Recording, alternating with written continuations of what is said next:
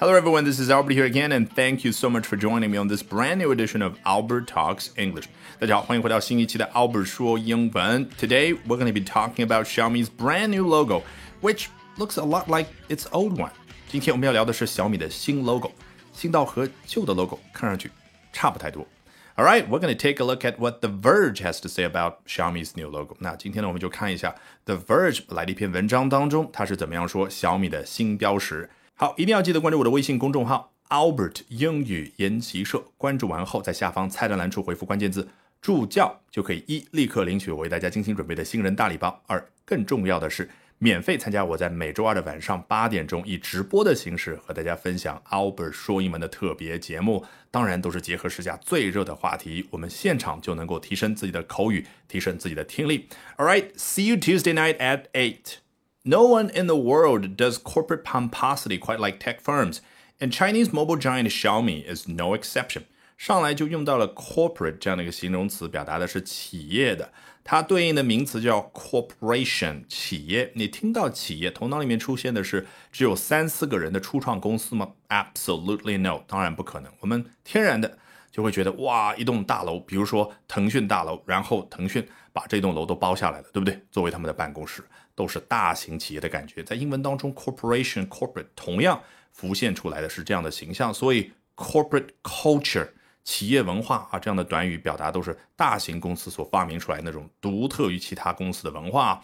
那这儿呢，no one in the world does corporate pomposity，怎么去解释 pomposity 这个名词呢？我觉得有个很好方法啊，pomposity 你去念的时候，你又觉得。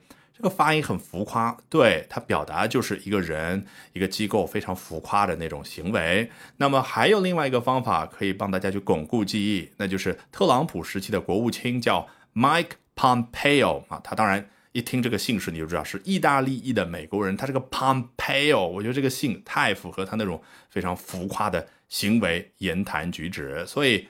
Does corporate pomposity 指的就是世界上没有任何一个人、一个公司可以像啊刚刚接下来所说的 like tech firms 啊，像科技公司那样能够做出企业的浮夸的行为。那头脑里面可能会出现。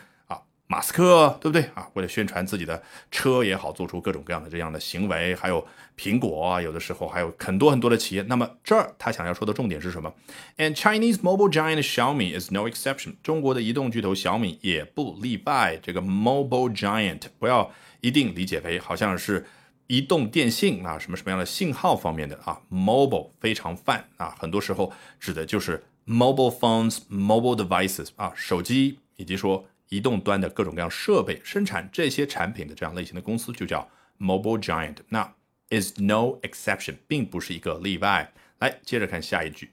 The company announced its new foldable Mi Mix Fold today, but it also revealed a new logo, spending more than 20 minutes describing the process in which it turned its old square design into a squircle halfway between a square and a circle 啊，这句话是非常幽默的啊。我们从头开始看。The company announced its new product 啊，这家公司宣布了，也就是发布了自己最新的一款设备，叫 New Foldable Mi Mix Fold today 啊。很显然，产品叫 Mi Mix Fold，当中核心词当然是 fold 折叠。那么可折叠的一款设备叫 Foldable。好，But it also revealed a new logo。除了这个之外呢，它还揭露了、展示了他们公司新的标识啊，电视台的那个标识 logo。公司苹果也好，小米也好，那个也叫 logo 吧。我相信汉语当中也经常听到人就直接说英文字，所以大家完全能够联系联想出那个具体的图片，对不对？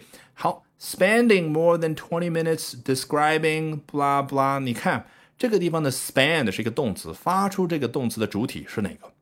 当然是 the company 这家公司，所以有一种拟人化的表达，对不对啊？就是这家公司啊，它呢展示了新的 logo。哎，在这个过程当中，spending more than twenty minutes，他花了超过二十分钟的时间干什么事儿？Describing the process，就描述了一下整个流程。什么样的流程呢？中文会说，哎，就描述了一下，介绍了一下这个新的 logo 怎么样设计出来的一个流程。来看英文怎么表达的？In which it turned its old design into a squircle。你看。是在这样的一个流程当中，其实这个 in which 啊，如果大家锻炼出比较好的英语思维的话，可以知道可以用 where 来代替，the process where it turns old square design into a squircle。好，就补充描述一下什么样的一个流程啊？原来就在这样的一个设计的流程当中，这家公司把它旧的方形的设计变成了 squircle 这个词。You couldn't possibly find this word in any dictionary at all, not even on Google,